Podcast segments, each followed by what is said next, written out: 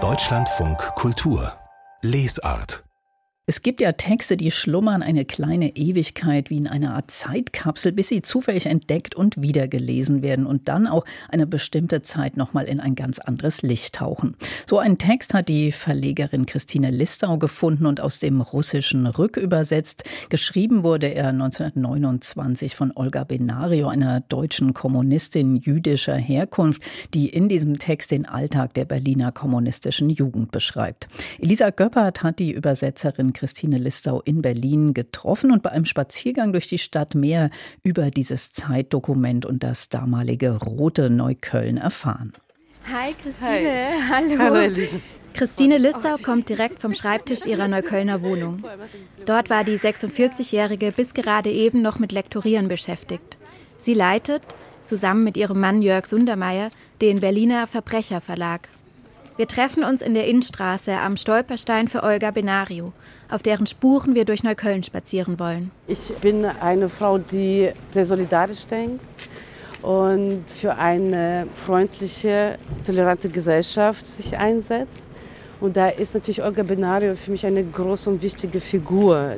Und dass ich dann nicht nur diese sehr ernste, ermordete Frau, sondern mit diesem Buch eine hoffnungsfrohe großartige äh, junge kommunistische Aktivistin auch wieder bekannter machen kann. Auf dem Stolperstein steht ihr Todesjahr. 1942 wird Olga mit 34 Jahren als Agentin der Kommunistischen Internationale von den Nationalsozialisten ermordet. Hier war ihre letzte offizielle Adresse, bevor sie 1928 nach Moskau ins Exil ging. Drei Jahre zuvor zog Olga Benario mit 17 nach Berlin und schloss sich der KPD und ihrer Nachwuchsorganisation der kommunistischen Jugend an. Dann starten wir mal unseren Spaziergang, oder? Wo ja, gerne. Wir, wir wollten in die Werberlinstraße, ursprünglich Zietenstraße gehen, wo eine Kneipe sich befand, wo der Wirt und seine Frau den Kommunistinnen und vor allem die jungen Kommunisten ihr Hinterzimmer für Versammlungen überlassen haben. Dann los geht's. Über die kommunistische Jugend sei nur wenig bekannt, erzählt Christine Listau. Viele Mitglieder wurden ermordet, es gibt kaum Dokumente. Vor knapp zwei Jahren hat der Verbrecherverlag ein Buch von Olga Benarios Tochter veröffentlicht, der brasilianischen Historikerin Anita Prestes.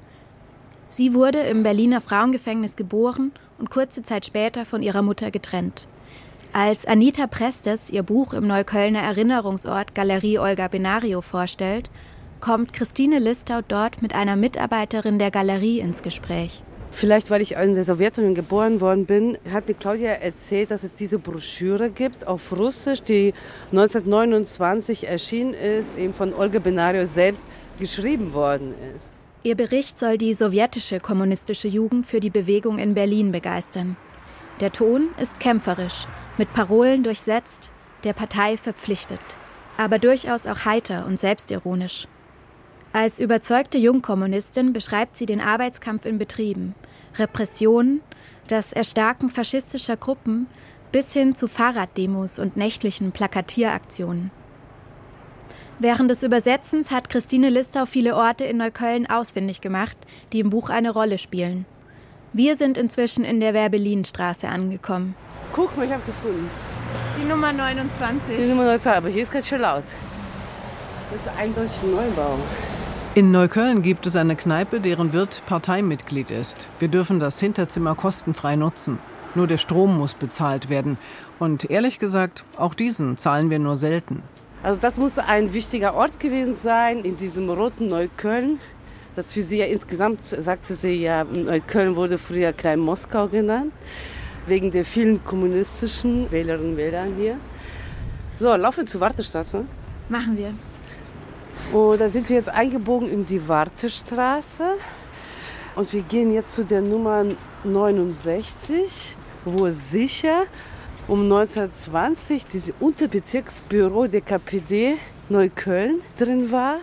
Sie verfügt über eine Ladenfläche mit einem Schaufenster, zwei weitere Räume und eine Küche. Schreibmaschine, Rotationspresse und einige Schreibutensilien, das ist die gesamte Ausstattung der Parteizentrale. Ah, guck, da ist die 69 auf der anderen Straßenseite. Und siehst du, das ist tatsächlich so ein Ladenfenster. Tatsächlich. Das Haus ist noch erhalten.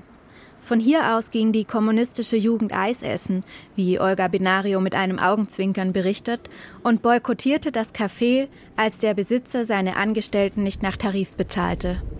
Ihr Bericht ist nicht nur ein wichtiges Zeitzeugnis, sondern bringt den LeserInnen auch eine weniger bekannte Zeit im Leben der Kommunistin nahe, das so dicht wie dramatisch war.